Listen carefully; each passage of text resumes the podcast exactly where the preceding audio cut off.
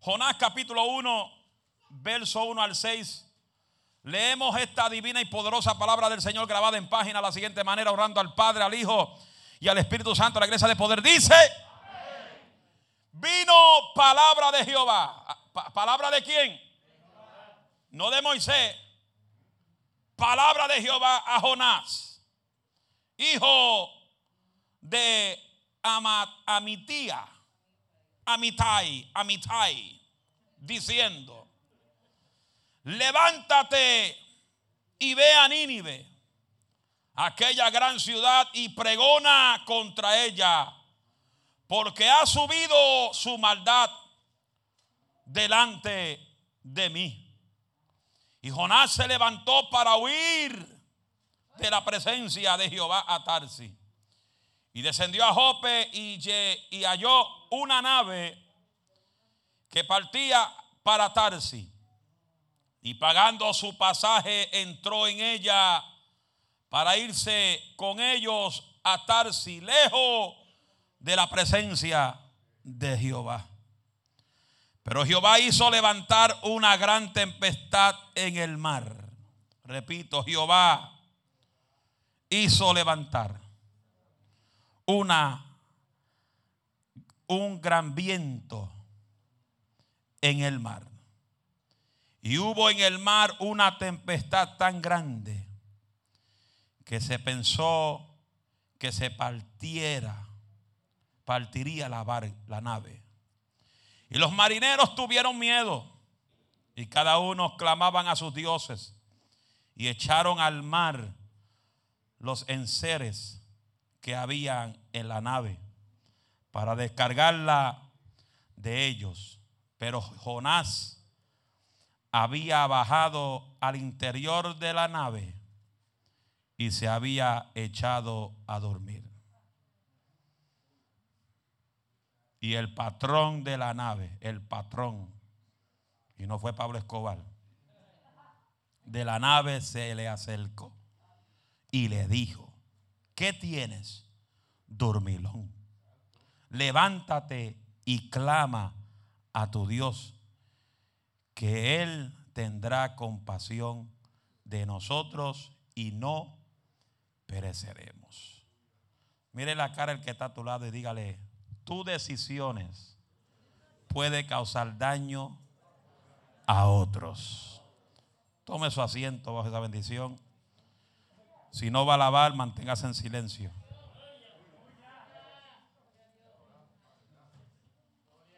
Tu decisión puede causarle daños a otro. La Biblia dice que vino palabra de Jehová a Jonás. ¿Quién vino a Jonás? Palabra de Jehová. Y le dijo, levántate y ve a Nínive y proclama contra ella, porque ha subido su maldad, su pecado, delante de mi presencia. Cuando Dios habla, Dios habla directamente. Dios no pasa la mano. Dios no te va a hablar por donde tú quieres que te hable. Dios te va a hablar por la parte donde más tú tienes que arreglar. Qué silencio, nadie alaba al Señor. Y Jehová le dijo a Jonás, te quiero que te levantes y quiero que vayas a Nínive, porque ahí el pueblo, la maldad, el pecado, lo que está sucediendo desde el palacio hasta más bajo, me ha llegado hasta mi presencia. Aleluya. Y cuando estudiaba esta palabra, este versículo, del 1 y el 2 yo pensaba rápidamente en Estados Unidos cuánto pecado, cuánta maldad está arrasando con este país. El pecado más grande en este país ha sido el aborto desde 1973 donde legalizaron el aborto, este país ha cometido más de 85 millones de abortos en este país. Y eso sin incluir las clínicas de aborto que ellos pagan, que invierten tú, los taxes que tú pagas. Este país invierte tus taxes en otros países, pagándole a clínicas de aborto para que en esos países aborten los niños. ¿Cuántos alaban la gloria de Jehová? Por eso es que donde quiera que tú miras la noticia, mira por acá, mira por allá, mira al norte, mira al sur, mira al este, mira al oeste. Algo está pasando en la tierra. Es porque Dios ha puesto los pies sobre la tierra. Habrá gente que pueden alabar la gloria de Dios en el día de hoy. Y yo no sé por qué la gente tiene tanto miedo de morirse.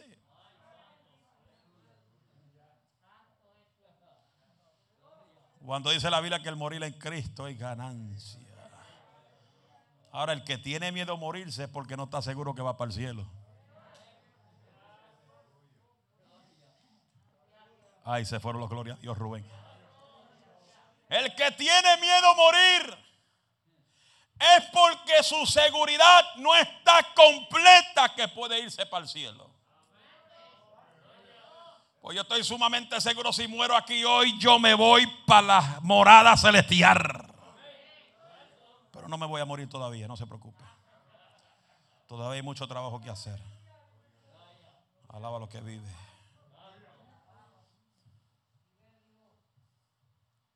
Ya usted no oye que se está hablando mucho del corona. El corona estaba arrasando por la tierra mientras Trump estaba en la presidencia. Ya entró Biden, nadie está hablando del corona. Ahora se está hablando de la nieve. Ahora se está hablando de las tormentas. Por ahí la gente no sabe ni qué decir. Uno dicen que el corona va a durar hasta el 2025. Otros dicen que se acaba en abril. Esto se acaba cuando Jehová diga. Aquel que manda se llama Jehová. El que manda la nieve se llama Jehová. El que manda la lluvia se llama Jehová. Y el que determina la expiración del coronavirus se llama Jehová. Dile que camina sin miedo.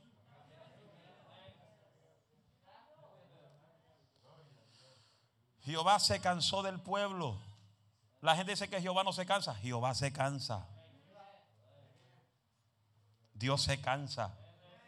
La gente dice, no, su misericordia es grande cada mañana. Sí, su misericordia es nueva cada mañana, pero Él se cansa. Dios es amor, pero también Él manda fuego. Manda fuego, Señor, manda fuego. Le manda fuego a los montes de California le manda inundaciones a Luisiana para que se cancele las paradas de, homosexuales y lesbianas que tienen allá. Oye, él sabe mandar las cosas para detener todo. Mandó al corona y detuvo a todo el mundo.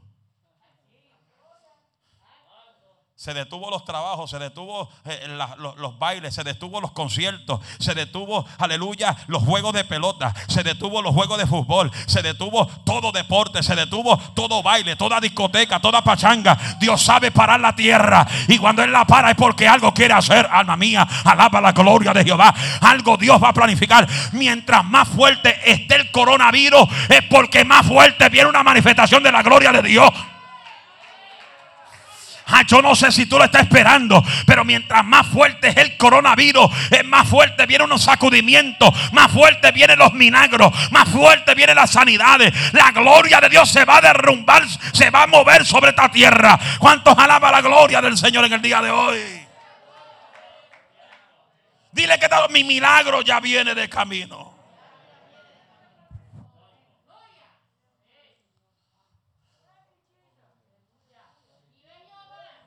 Jehová le dijo a Jonás, levántate, levántate, ve a Nínive, proclama contra ella,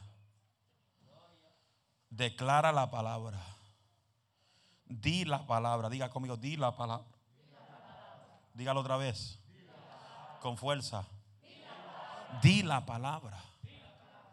La palabra de Dios es tan clara Y cuando Dios te comunica algo, Él quiere que tú lo obedezcas. Él no quiere que Él no quiere tu respeto. Él quiere tu obediencia. Él no quiere tu sacrificio. Él quiere tu obediencia. Hay gente que se creen porque por trabajar aquí, trabajar allá, hacer esto por la iglesia, hacer esto por la, por la iglesia, se creen que están ganando el cielo. Hay gente que trabajan para la iglesia pero son desobedientes. Se fueron. Se fueron. ¿Estamos aquí todavía? Y Jehová cuando da una palabra la da clara. Él está llamando a su pueblo a la obediencia. Diga obediencia. ¿Y qué pasa? Que el, hombre, Dios le dio una directriz y él prefirió hacer algo contrario a lo que Dios le había dicho. Y cuando Dios habla, Él habla claro y habla aún con detalles. Por eso yo soy claro y tan franco que si Dios me va a llamar por un profeta por mi nombre, no es simplemente por orar por mí. Algo me quiere decir. Dios me muestra a Cantinfla Rodríguez. Ay, me llamó por mi nombre. Ay, llama, llama, llama. Después que te llamó, ¿qué te va a decir? Es como una vez yo fui a una campaña y en la campaña había un supuesto profeta. Y terminé de predicar y dice, pastor, tengo un mensaje para el profeta. Y pasó el pastor, le dio el micrófono y me llamó y empezó a orar por mí. Me dice, esos son de los rompecuellos. Yo me caí. Estaba así. Déjate llevar. Déjate llevar. Y anda vaso. Y camina vaso mío eres. Andando te quiero. Y me tuvo como 5 o 10 minutos con el anda y el vaso y rompiendo cuello. Y yo dije, espérate profeta. Tú dijiste que Dios tiene un mensaje para mí. Y lo que tú llevas 10 minutos diciéndome anda vaso y anda vaso y rompe cuello. ¿Qué mensaje Dios tiene? Porque si es anda vaso, yo estoy andando y estoy bebiendo agua. No, yo soy, yo soy, yo soy tan claro, tan claro como el agua. Si tú vienes a traerme una palabra profética, asegúrate que sea Dios.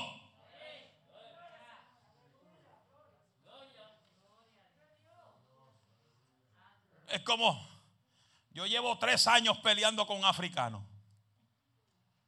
Me tiene loco por WhatsApp. Eso de día y de noche. Y clean. Y manda mensajes. Y siento de parte de Dios que tú vienes para África. Hay 50 pastores que van a estar bajo tu cobertura, pero paga los gastos tú.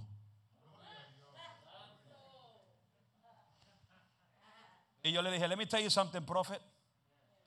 If God talked to you, He has to talk to me. Si Dios te habló a ti, tiene que hablarme a mí porque Dios no es Dios. Loco. Hello. Si Él te dijo que yo voy para África, Él tiene que decírmelo a mí. Oh, we praying. Yo dije, keep on praying. Sigue orando. Yo mando a Maribel. ¿No sentiste? Ah, no sintió. Y Dios es tan claro que Él te va a hablar claro y con detalles.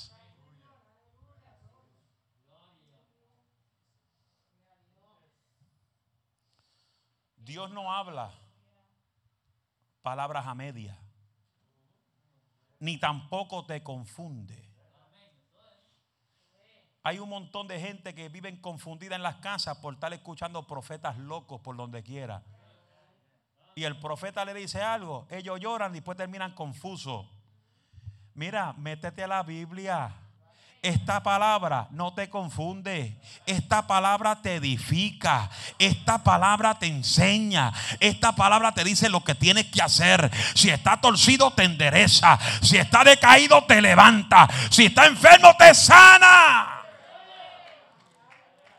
Pero lamentablemente en estos tiempos hay gente que son seguidores de profetas. Y por tu idolatrar a los profetas, Dios causa que esos profetas sean derribados.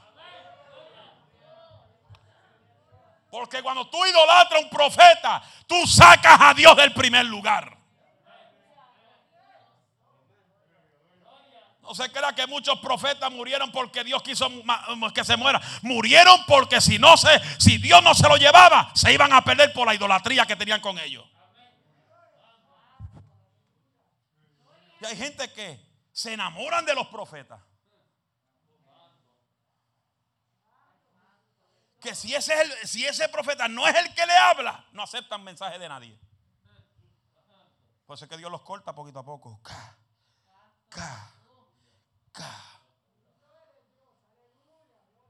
Por eso yo, yo cuando voy a las campañas que la gente dice, ay, gracias al Señor porque Moisés me sanó. Yo, te equivocaste. A mí tú no me vas a matar. No, es que te sanó se llama Jehová. Yo no soy nadie. Yo no soy nadie. Sin Él yo no soy nadie. Y después que termino, dice la Biblia, después que tú terminas de enseñar, después que tú terminas de predicar, después que tú terminas de cantar, la Biblia dice que tú eres un siervo inútil. Queriendo decir que sin Él tú no sirves. Sin su presencia tú no sirves. Sin su presencia tú no vales nada.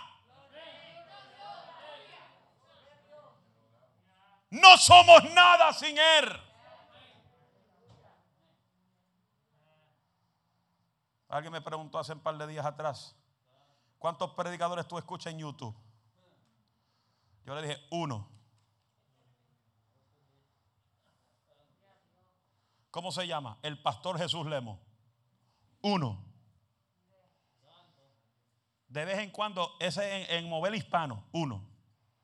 En inglés veo así de vez en cuando a Jimmy Swagger. Pero el más que veo es a Rob Parsley. That's it. ¿Sabe por qué? Porque si me pongo a escuchar toda clase de predicadores, yo me vuelvo loco. Porque cada uno tiene cosas raras y traen cosas diferentes. Y yo lo escucho, pero estoy con la Biblia en la mano. Hello. No estoy diciendo que todos son malos, pero yo busco el que alimenta mi espíritu. El que me predica Biblia y no pamplina. El que me predica Biblia y no crítica. El que me predica Biblia y no usa el altar para tirar indirecta en contra de la gente.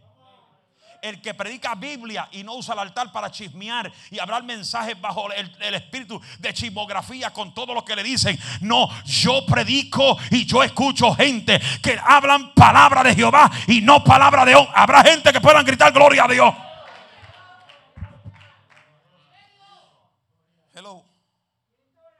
Y mi esposa es difícil escuchar predicadores por internet.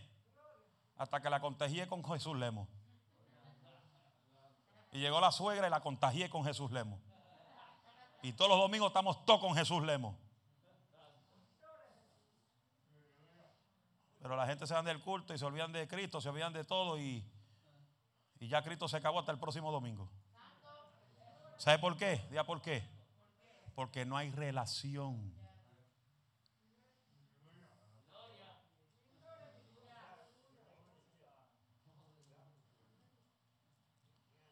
Jonás, Dios le dio la palabra. God gave Jonah a word. Go to Nineveh and declare and proclaim that their sins has gotten to me. El pecado cansa a Dios. Hay cosas que nos pasan a nosotros, no es por culpa de nadie, sino por culpa de ti mismo.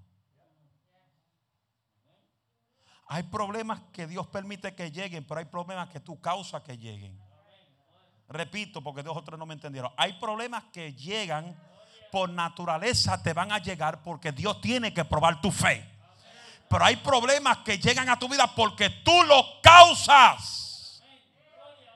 Y después que causas el problema, quiere que Dios te resuelva. Get out of it when you got in.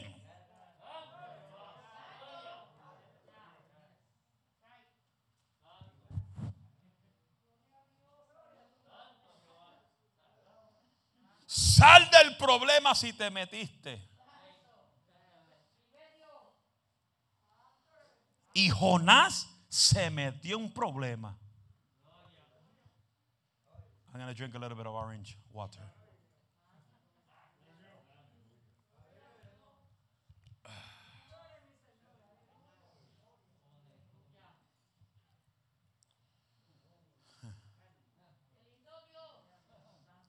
¿Y qué sucede?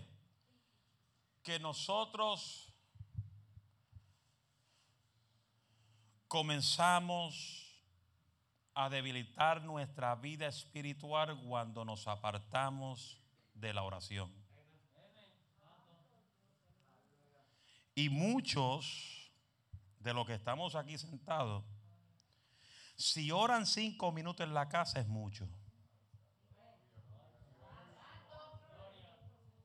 Porque si no vienen a orar un martes aquí, menos oran en la casa. Se dañó el mensaje, nadie alaba al Señor. Si no pueden venir un martes aquí a orar una hora, que una hora no te va a hacer que se te caiga el pelo ni la peluca. Si no puedes llegar aquí un martes a orar una hora para Dios, menos hora en tu casa. acepto es excepto eh, eh, excepto aquellos que tienen una excusa que están trabajando. Pero gente que no tienen que no están trabajando a esa hora que porque le duele una uña del dedo no vienen a orar. Porque le duele la cabeza no vienen a orar. Oh, ahora es la pastor, no hay parking, me voy para casa. Pero en el trabajo buscan el parking, que si tienen que parquear hasta una milla, se parquean para caminar a trabajar. Porque tienen que trabajar para ganar cuarto. Y si no cogen el metro, el PCS, el cricket. Y como quiera se van a trabajar.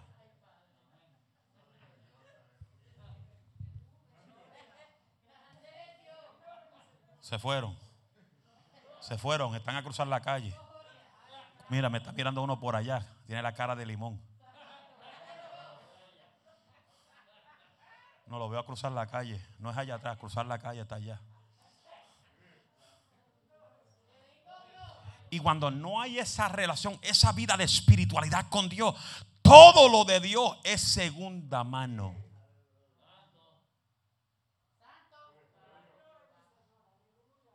No hemos acostumbrado ya a servir a Dios el domingo nada más por el corona.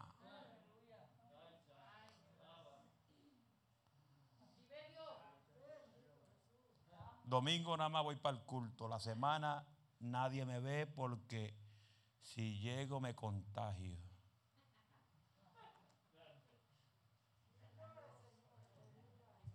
¿Y qué sucedía? ¿Qué sucede? Como tú lo declaras, te contagia. Porque a ti se te pega lo que tú declaras. La Biblia dice que tú te sellas con los dichos de él. So, tú dices, ay, no voy porque me contagio. Te va a contagiar. Se fueron. Y cuando tú te despegas de la oración, de la casa de Jehová, tu vida espiritual está en peligro de perdición.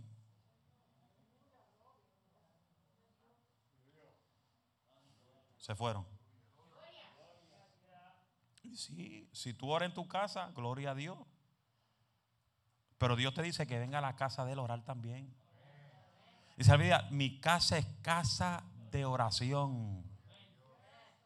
Y puerta yo estoy loco que Él venga un día que estemos aquí clamando. Que esa pared se raje en la mitad. Y volemos por ahí para arriba.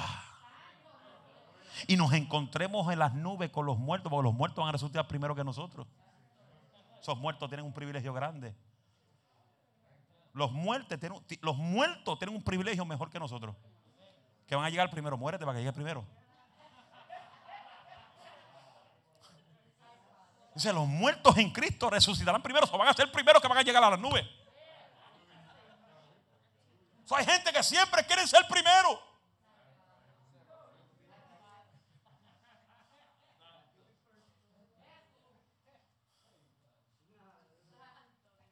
Y cuando tú dejas de orar, lo que llega sobre tu vida son las crisis. Jonás causó crisis en su vida y crisis a otros.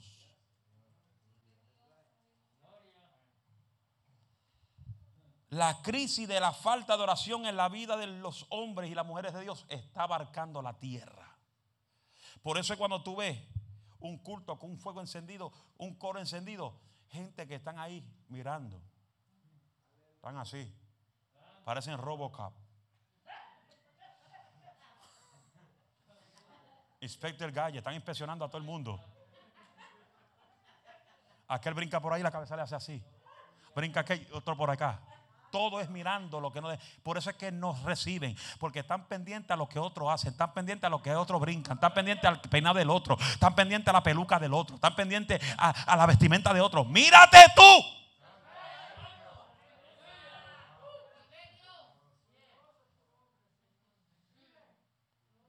Una vez alguien me dijo, ay Alicia, no voy a brincar más. ¿Por qué?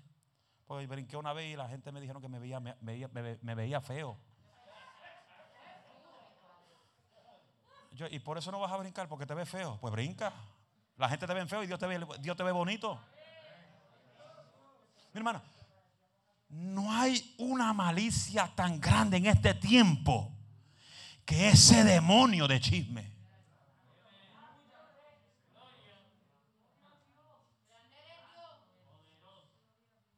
Saque la lengua.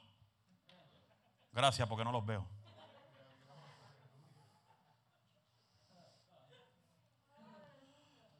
¿Qué puede acontecer cuando tú dejas de orar? Tu vida se enfría.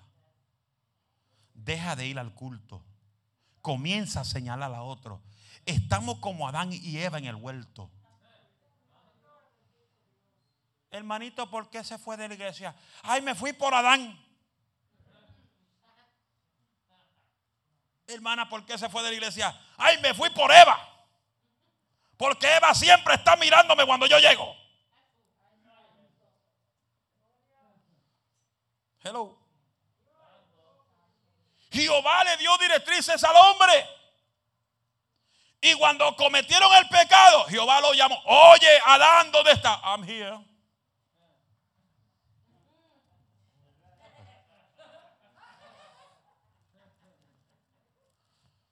Tuve miedo y me escondí.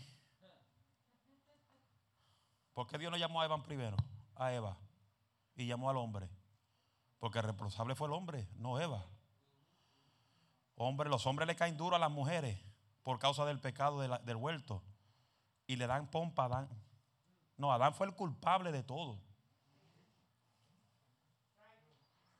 Porque la directriz Dios se la, dio, se la dio al hombre, no a, no a la mujer. Dios cuida, cuida el huerto, labra el huerto, asegura que todo esté bien, corta la grama, pásale el, el, trimmer por los lados, que se vea bonito. Cómete todos los jalapeños que quieres, si es mexicano, todas las pupusas, si son salvadoreños, cómete todas las alcapurias, si es boricua, cómese eh, todos los guineos, si eres dominicano. Si eres mexicano, cómese los frijoles, de todo. Por ese árbol del que está en el medio de la ciencia de bien y no lo toques ni lo comas, porque el día que lo toques morirás. Dios le dio al hombre la libertad de escoger. Por eso le decía a alguien hace poco que Dios no vino, mandó a su hijo a la tierra a condenar la tierra. Dios no vino a la tierra a condenar. Jesús no vino a la tierra a condenar, sino Él vino a la tierra a salvar. Y llevó un mensaje diciendo, arrepentido y convertido, porque mi redención está cerca. Él no vino a condenar. La gente se condenan ellos mismos por la palabra.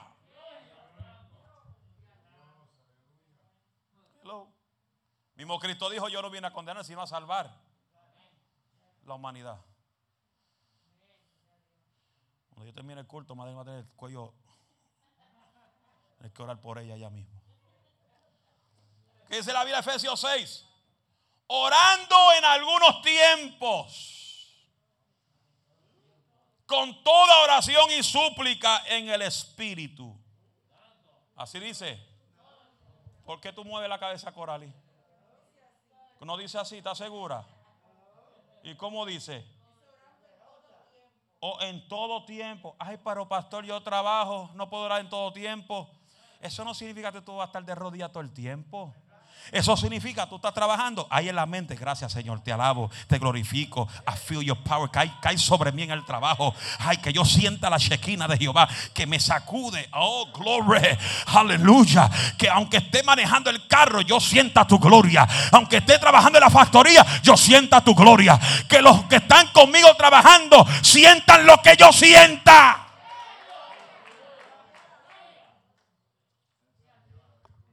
Cuando yo entro en la oficina, cuando voy a trabajar en la mañana, ah, tengo un americano ahí que eso habla más malo que el diablo. Y cuando yo abro por la... Ellos, ellos ya me escuchan cuando yo estoy llegando. Pues yo entro con música ahí, eh, pongo el canal inglés y como, aleluya, y dice, the pastor's. El pastor está aquí. Porque tu testimonio causa que otros vengan o tu testimonio causa que otros sean destruidos. Porque tú causas que otros sean dañados o tú causas que otros sean bendecidos. Ahí se fueron. ¿Cómo era, Corari? ¿Estás segura? ¿Tiene la Biblia ahí? ok. No se preocupe. ¿Quién tiene Biblia? Búsquese Efesios 6.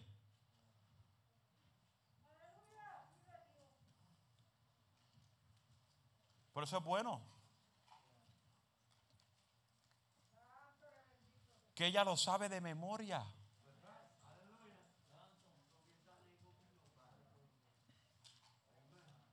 Ella lo sabe de memoria.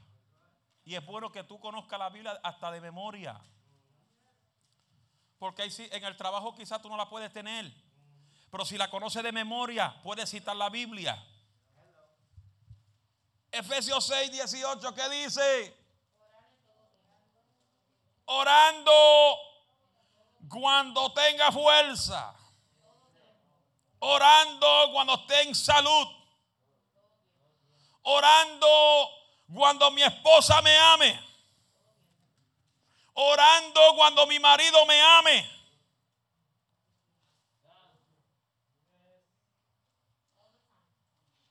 Orando en todo tiempo. Con toda oración y súplica en el Espíritu. Esto es inspirada y conducida por Él y no por una rutina. ¿Sabe que hay gente que tiene la oración de rutina? Por eso es que hay gente que llegan a la iglesia y se duermen porque ya la oración de ellos son rutina. Llegan al altar, lo mismo te dije ayer, te digo hoy.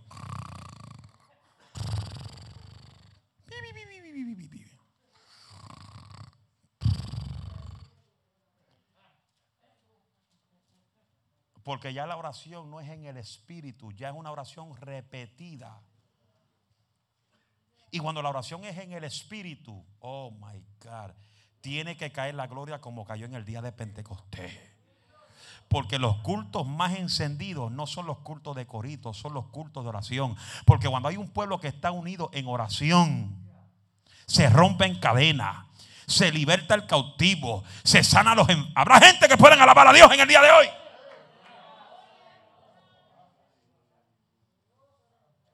Orando en todo tiempo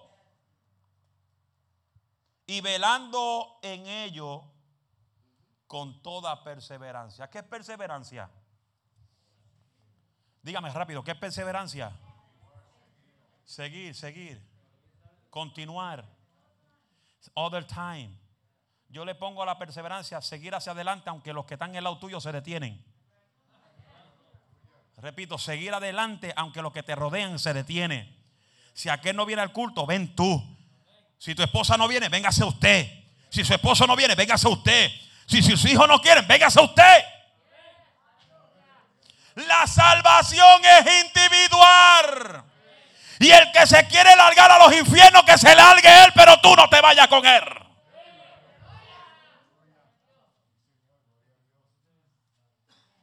Jesús mismo tenía un, un grupo de discípulos que le preguntaron, enséñanos a orar. Porque Jesús mismo tenía una disciplina rígida en la oración. Comenzó su ministerio con oración y ayuno. Imagínense que estamos en los últimos días. Usted no está viendo noticias. ¿Cuánto ven noticias aquí? ¿Cuál fue la última historia de la noticia de hoy? O de ayer. La nieve. Ve, todo el mundo está viendo nieve y no ve lo profundo de la profecía bíblica. ¿Qué es, lo profundo de la profecía, la profecía bíblica? Que ya los judíos comenzaron a construir el tercer templo en Jerusalén.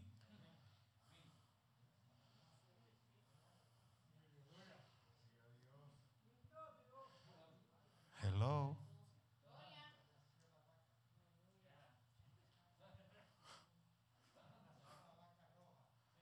Ah. Ya nació la vaca roja, esa yo no la he visto, pero Rubén la vio. Eso salió, la noticia. Dios, la palabra, el mundo está viendo las señales de que la trompeta está a punto de sonar. Y la gente, la gente, siguen viviendo su vida pecaminosa delante de Dios. Y no se crea que la trompeta va a sonar como cuando suenan los chofares en la iglesia o las trompetas en las orquestas. La trompeta cuando vaya a sonar la van a escuchar aquellos que andan en el espíritu. Hello. Oh my God, Jesus. I feel it. Ven, Señor Jesús. Cuando eso suene, esto ser.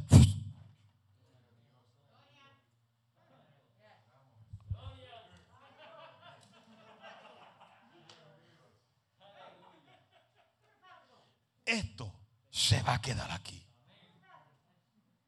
Mi zapato, el que quiere ser pastor se la puede poner después que me vaya. Y pues hay gente en la iglesia, ay, yo enseño mejor que el pastor. Ay, yo puedo predicar mejor que el pastor. Ponte los zapatos para que tú veas que se te va a pegar las chinchas y las garrapatas encima. Que son todos los demonios que uno tiene que pelear en, el mundo espiritual. La gente se cree que uno es pastor es porque uno quiere ser pastor. Yo prefiero ser evangelista que pastor, pero como Dios me metió en estos zapatos, tengo que obedecer a Dios antes que a los hombres. Yo puedo estar predicando donde quiera. Tengo más de 70 pastores que me han llamado en los últimos 30, 30 3, meses para predicar en diferentes lugares. Y yo he dicho, no, yo tengo una responsabilidad delante de Dios y delante de los hombres aquí en mi pueblo. Es llevar a esta iglesia hacia una conquista. Alma mía, alaba a Dios. ¿Cuántos dicen gloria a Dios? Pero póngase los zapatos míos para que tú sepas. Estos zapatos que yo tengo ve cómo están. ¿Cómo, te, ¿Cómo qué? Están gastaditos. Y bien gastado, bien gastado, Raúl. Que significa que estos zapatos llevan conmigo cinco años viajando. Y llevan cuatro años ya casi pastoreando. Y son los únicos que tengo y nadie ve la visión que me compren otros.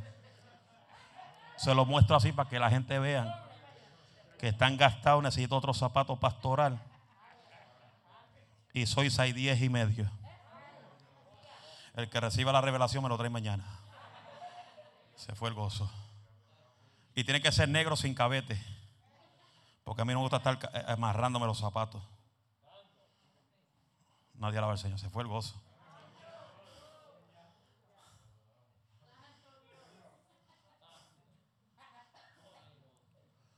Las consecuencias de no orar en vez de responder a lo que Dios quiere que tú haces, en vez de tú decir, heme aquí, Señor, la decisión más poderosa que el ser humano hace es huir de lo que Dios quiere.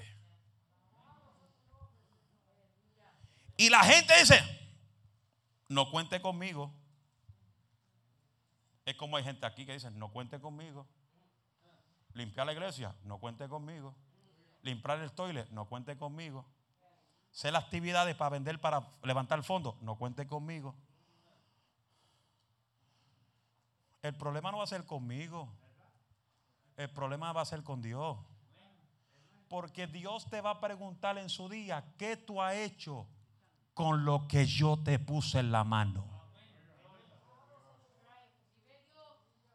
¿Qué tú has hecho con los talentos que te di?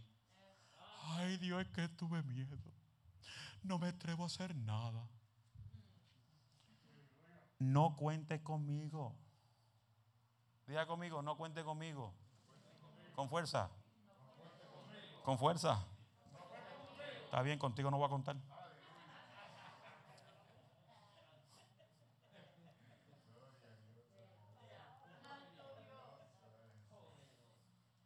¿Y qué sucede?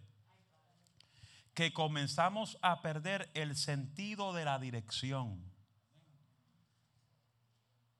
Le pasó a Jorá. ¿Y qué prefirió? Montarse una barca. Y descendió a Jope y halló una nave que partía hacia Tarsi. Y pagando su pasaje, entró en ella para irse lejos de la presencia de Dios. Huir de la presencia de Dios es huir de tu responsabilidad.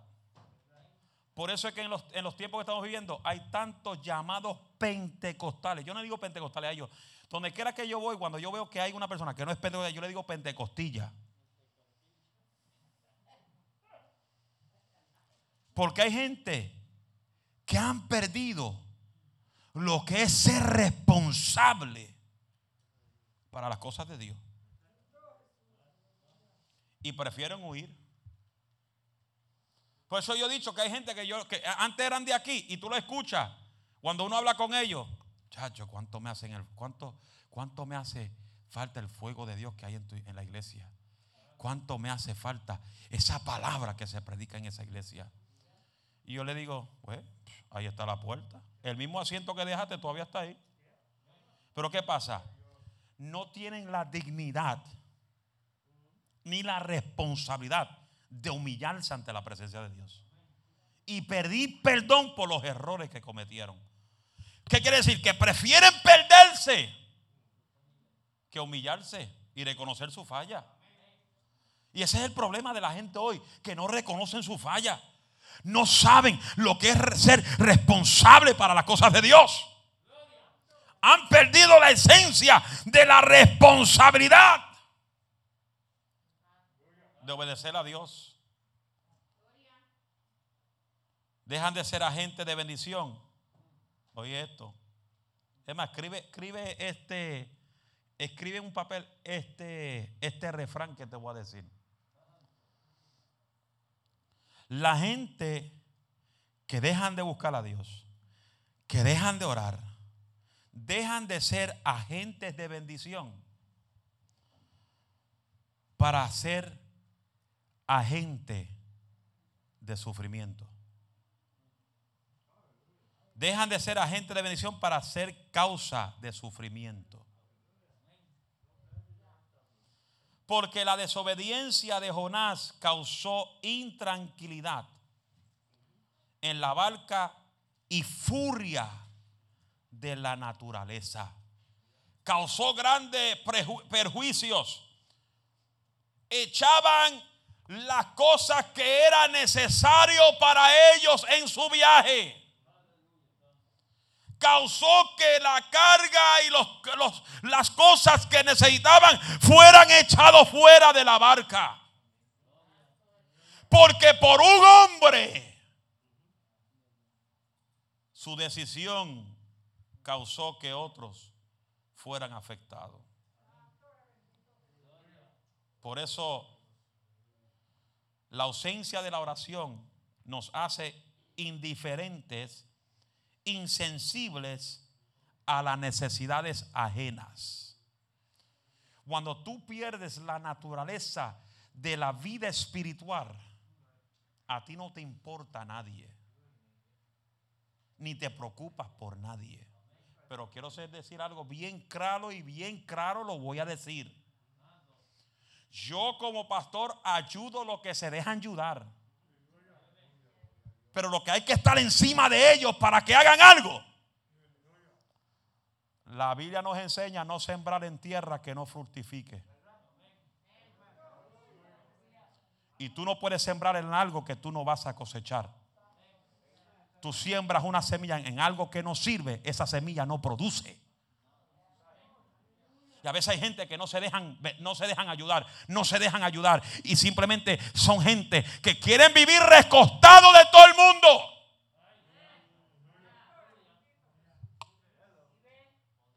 Y yo ayudo a aquellos que se dejan ayudar. Se dañó el mensaje.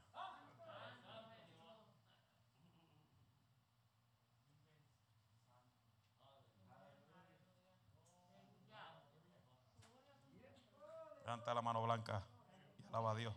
Eso es.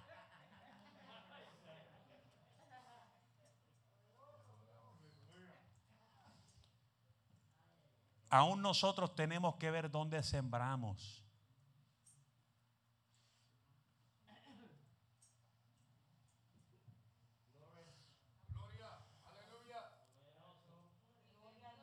Se dañó el mensaje. Si esto no es contigo, no te preocupes. Si es contigo, preocúpate. Si te sientes incómodo, acomódate. Y si te pica,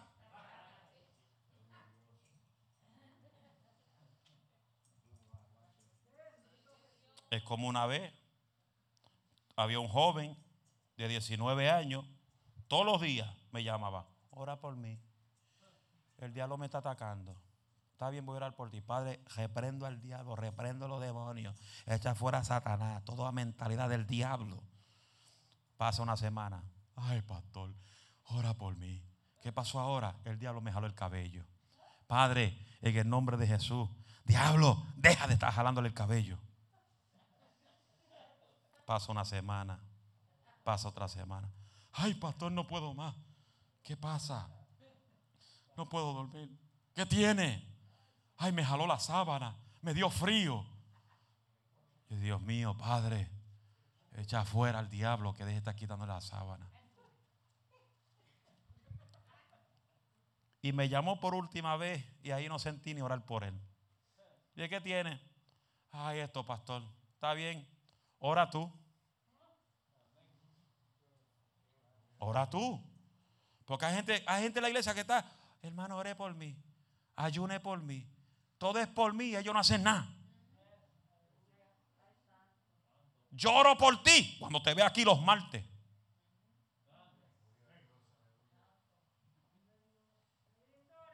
Yo estoy loco que se acabe el corona este, se largue para el infierno, para volver a los miércoles, para darle las casas a la gente. Como hacíamos antes, de, de julio a diciembre, era los miércoles orar en casa de los hermanos. Como hay algunos que honoraban, yo iba para allá y en el nombre de Jesús echábamos fuera las malicias para que sientan paz un poco en la casa. A su nombre.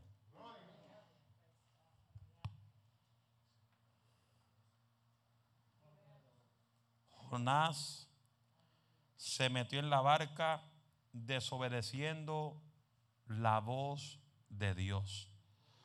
Toda, es más, repita conmigo toda desobediencia, con fuerza, toda desobediencia trae caos.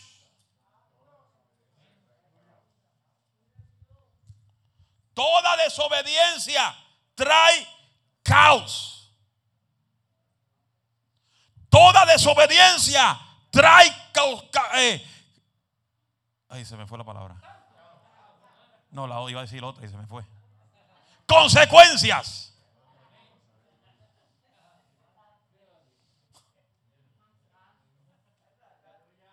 Toda desobediencia trae consecuencias. Por eso, si tú quieres saber lo que la desobediencia te trae, léete Deuteronomio capítulo 28. Léetelo todos los días. Para que tú veas lo que la obediencia te trae y, lo que la desobediencia te trae.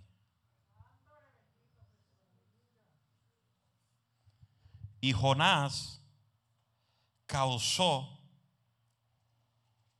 destrucción, tormenta sobre la barca por su mala decisión. Por eso hay decisiones que tú tienes que tener cuidado cuando tú las tomes. Tú no puedes tomar decisiones frustrado. Porque frustrado puede tomar una mala decisión. Y la mala decisión te trae consecuencias.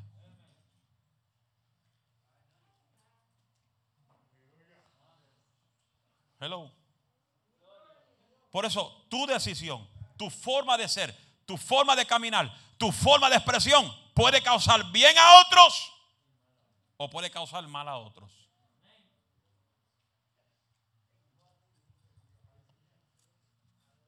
Por eso es que la persona tiene que entender que la desobediencia de Jonás causó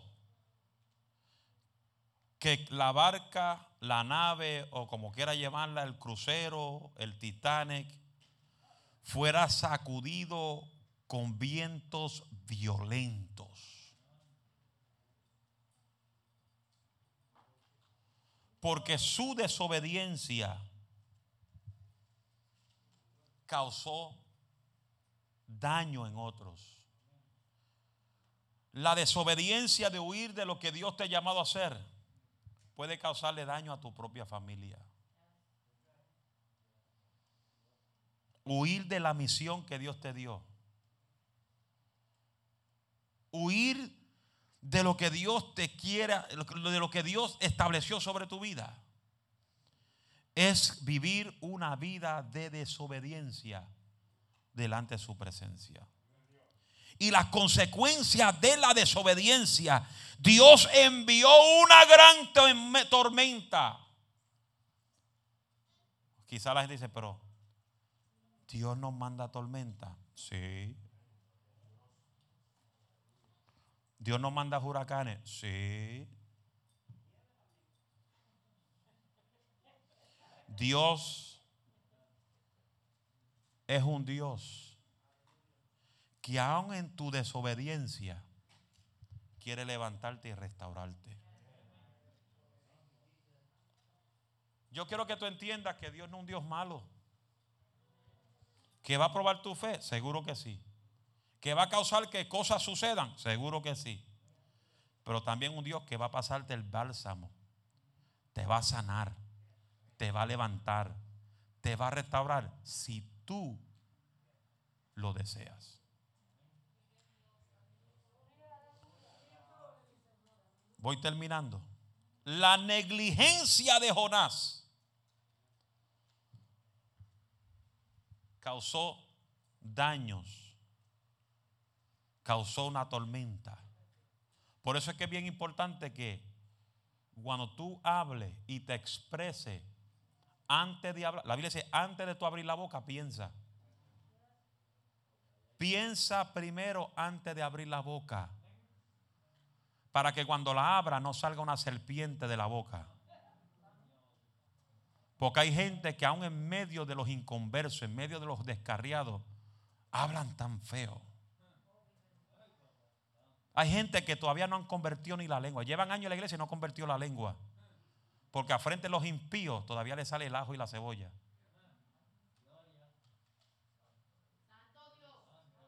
Y cuando tú eres un hijo de Dios, tu lengua tiene que convertirse también. Para que cuando tú abras la boca, otros sean bendecidos. Y no que tú estés derramando maldiciones sobre ellos con tu forma de hablar. Por eso la Biblia dice que nosotros tenemos que tener cuidado cómo expresamos. Que dice su palabra? Que ninguna palabra corrompida ososa. Eh, ¿Cómo es? Ociosa. Bendito sea Dios. Salga de vuestra boca. sino la que es necesaria para la edificación de la iglesia. ¿Estamos aquí? Y, mire esto, mire esto, como dice la Biblia.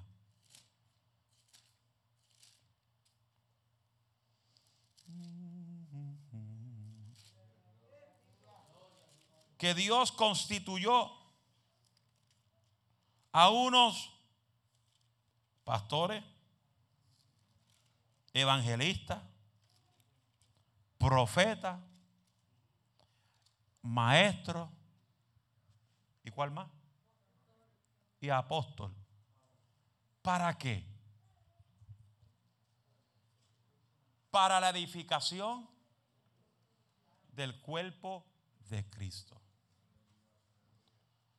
Por eso el que enseña, el que predica, el que exhorta, tiene que tener cuidado cómo se expresa. El altar no es para hablar chisme ni lo que te dicen.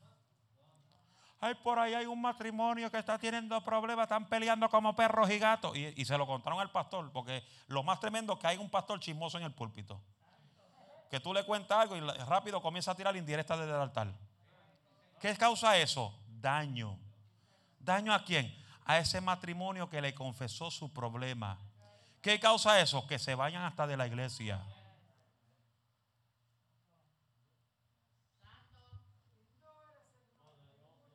Dios no nos llamó a nosotros a destruir. Dios nos llamó a nosotros a restaurar, a sanar. ¿Cuántos tienen el amor de Cristo? Levante la mano. Todo el que tenga el amor de Cristo. Arriba las manos sin artritis.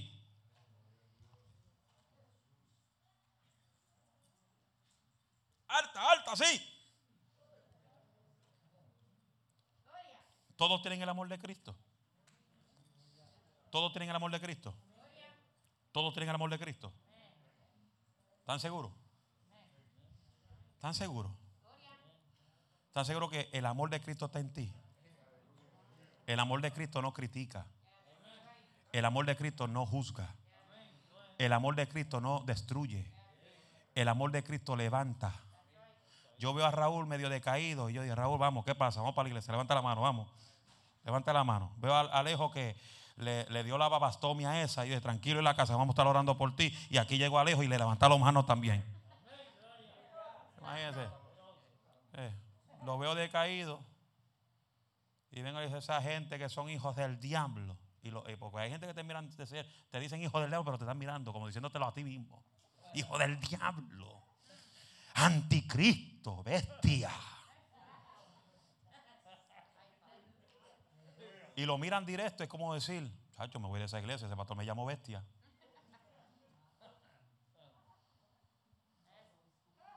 Cuando, si tú tienes el amor de Cristo, Usa tu lengua para el bien. No la use para dañar a nadie. Tu lengua causa bendición o causa maldición. Pero el verbista dijo que nuestra lengua es un miembro pequeño que da vida o da muerte. El poder de la vida y de la muerte está en el poder de la lengua. Y a veces venimos al culto y aleluya y gloria a Dios, pero después que se acaba el culto, agarramos al pastor y lo pelamos como un guineo. yo estoy en casa y a veces yo digo, pero ¿qué fue eso? Y padre, alguien habló de mí. Ahora mismo sentí que alguien habló de mí. Siento los dardos rápidos. Hello. Estoy estudiando la vida. Ay, pero ¿qué es esto? Y miro para el lado, no hay nadie. Eso fue que alguien habló de mí. Alguien me está, alguien me está criticando a mí ahora. Padre, quémale la lengua. Pégale lepra como a María, como a Aarón. Si la gente supiera, el que critica mucho se muere antes de tiempo. Porque la crítica te lleva a la muerte. El chisme te va a llevar a la muerte. La murmuración te va a llevar a la muerte. Y hay gente que hoy en día tan grave enfermo por causa de la lengua que tienen. Déjame ir para arriba porque sentí, sentí un taldo por aquí.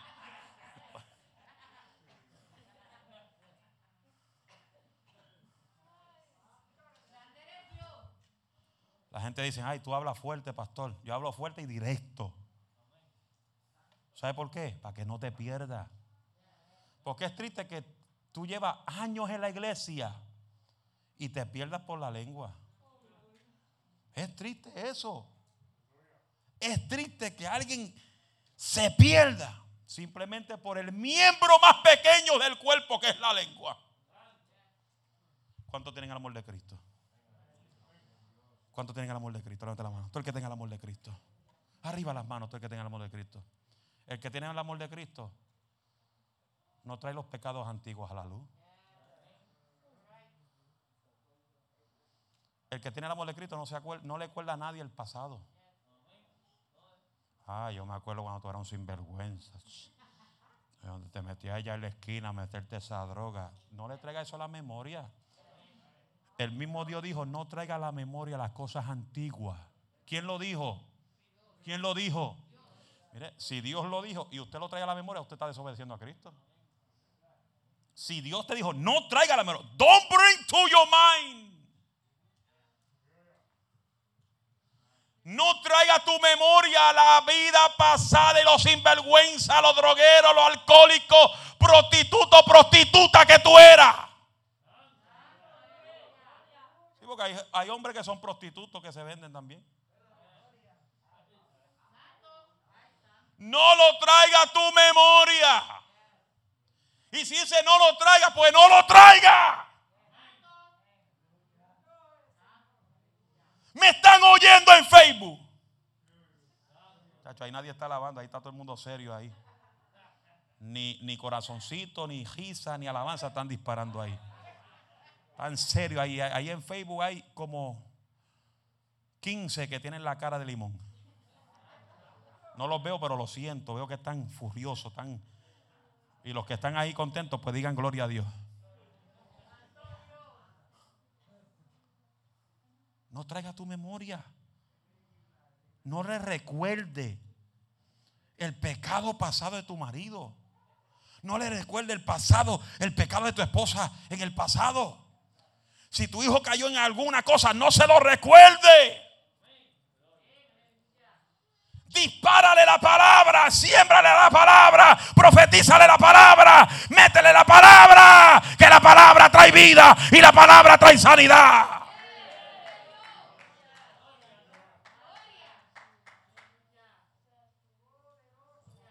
Lo único que levanta el vuelto es la palabra.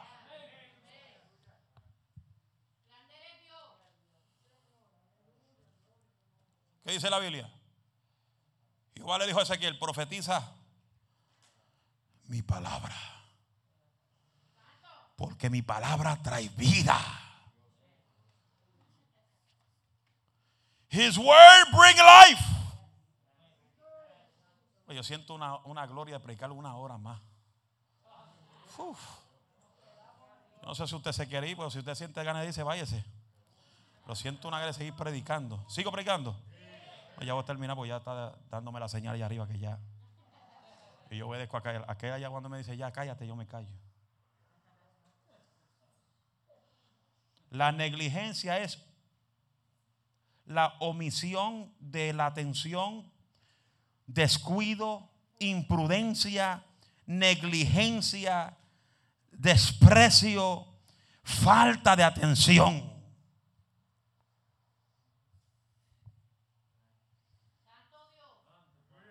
¿Cuánto aman al Señor? ¿Cuánto tienen pasión por Dios? Levanten la mano.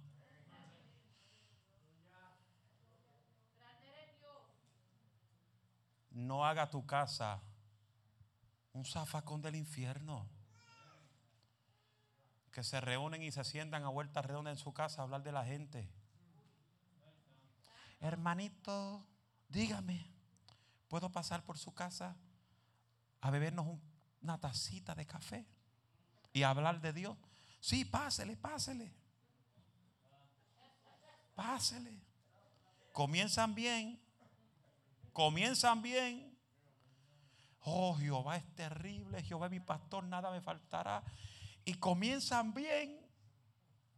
Y a mitad del café, oíste el mensaje del domingo del pastor. Mm. pastor como que se está saliendo de órbita. Como que está predicando muy fuerte. Hay que hablar con los hermanos para ver si lo citamos a una reunión para que ablande un poco.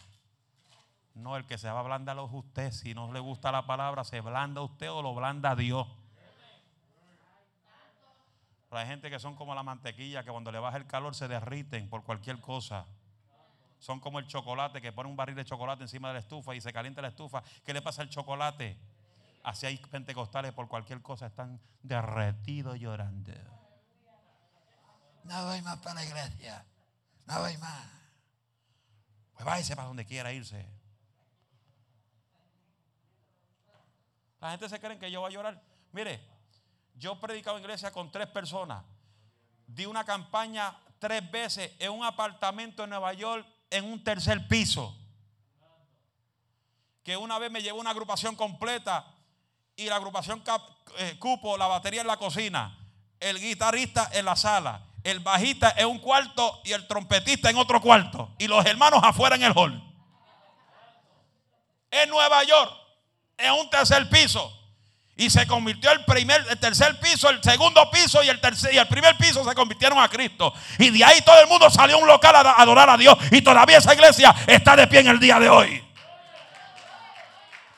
que predico igual con la iglesia llena de abajo arriba que predico igual con tres personas. Porque yo no predico por yo predicar, yo predico por amor a las almas. Y eso es lo más presencial que Dios me ha llamado a predicar por amor a las almas. Que si hay diez, amén. Si hay quince, amén. Y si hay tres, amén también pero que sean gente de calidad, gente que amen a Dios y amen a las almas también cuando se vaya el frío y se vaya la nieve, vamos a llenar esta Broadway con almas para Cristo. Vamos a llenar las calles con tratados. Vamos a llenar las casas con tratados. Que me llame la policía por meter un tratado en el buzón. Que me llame la policía por meter un tratado en la puerta. Que me la llame. Que al policía le voy a decir, también Cristo te ama.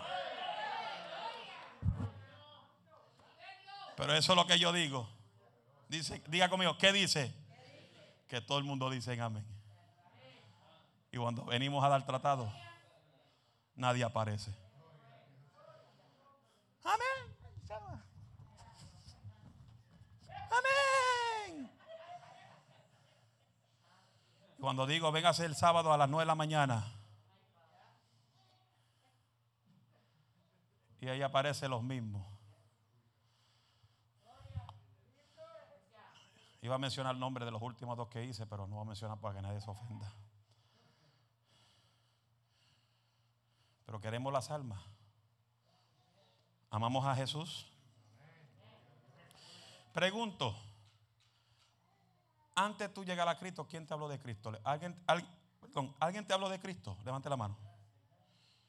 Si alguien te habló de Cristo antes de tú venir a Cristo, levante la mano. Voy a preguntar porque no sé si me entendieron.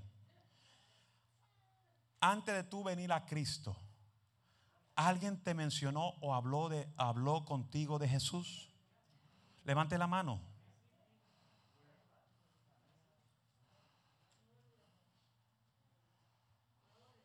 La mayoría. Alguien te habló y te dijo, Cristo te ama. Cristo quiere salvarte. Cristo te quiere sacar de ese alcoholismo. Cristo te quiere sacar de esa droga. Alguien te habló, ¿verdad? Si alguien te habló, la misma forma Dios quiere que tú le hables a alguien. Porque podemos orar todos los días. De lunes a domingo podemos llenar el altar. Señor, trae las almas, Padre. Salva, salva las almas que se pierden en el pecado. Sálvala, Señor. Y llenamos el altar de lágrimas con moco y de todo. Porque antes era así. Antes las lágrimas estaban en el altar, se pegaban los mocos en el altar y nadie se preocupaba, no había servilleta para esos tiempos.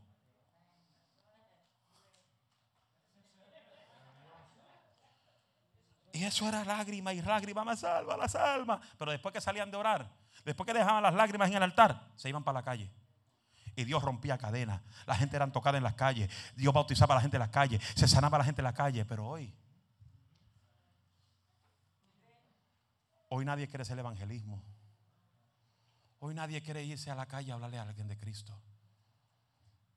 Y yo estoy orando a Dios que Dios levante 10 varones y 10 mujeres con esa pasión. Con esa pasión de decir, vamos a arrebatar a Broadway para Cristo. Qué grande está ese amén con entusiasmo.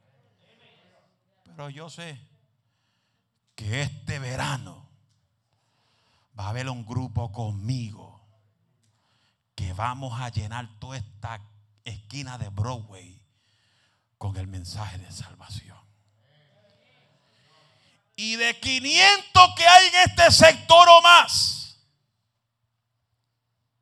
le estoy diciendo, tráeme la mitad de los que están en esta vecindad. Sí, porque varios de ellos son cristianos de otras iglesias.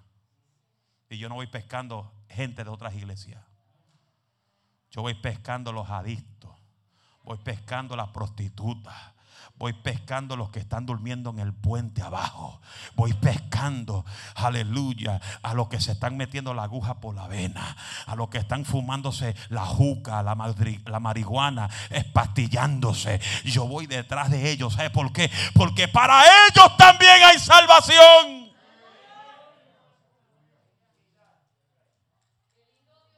No es que tú lo desprecies, porque el amor de Cristo no lo desprecia.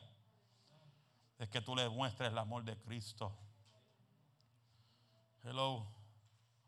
Ay, no lo toque porque se te pega el corona.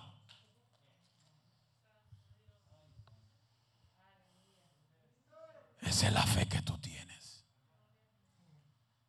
Está serio esto aquí hoy. Ahí dice, ponle la mano sobre los enfermos y sanarán. Un adicto está enfermo.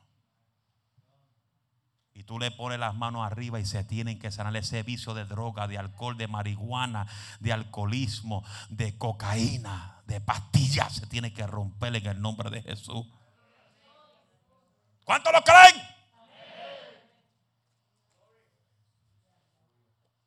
Termino con esto. No sea un Jonás. No sea un Jonás. Que por tus decisiones cause que otros sean dañados. Que por tu caminar, tu forma de ser, otros sean destruidos. Que por tu forma de vivir y tu forma de expresar y tu forma de hablar, otros digan, no voy para la iglesia. Porque si voy para la iglesia, ¿para qué voy? Porque si allí hay un hombre que lo que hace es criticar siempre al pastor, a los hermanos, ¿para qué voy para allá?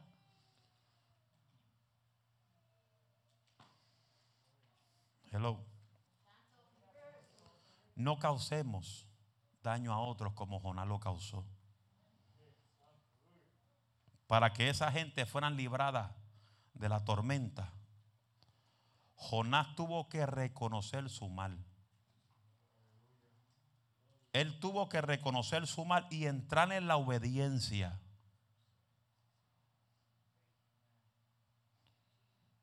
Y cuando reconoció su mal, ¿qué pasó? Se tiró al mal y la tormenta cesó.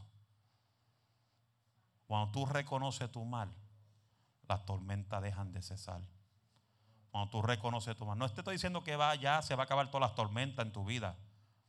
No, pero hay cosas que son causadas por nosotros mismos que cuando reconocemos que estamos mal, eso comienza a disminuir. Y Dios comienza a bendecirte y entras en la perfecta voluntad de Dios. Póngase de pie.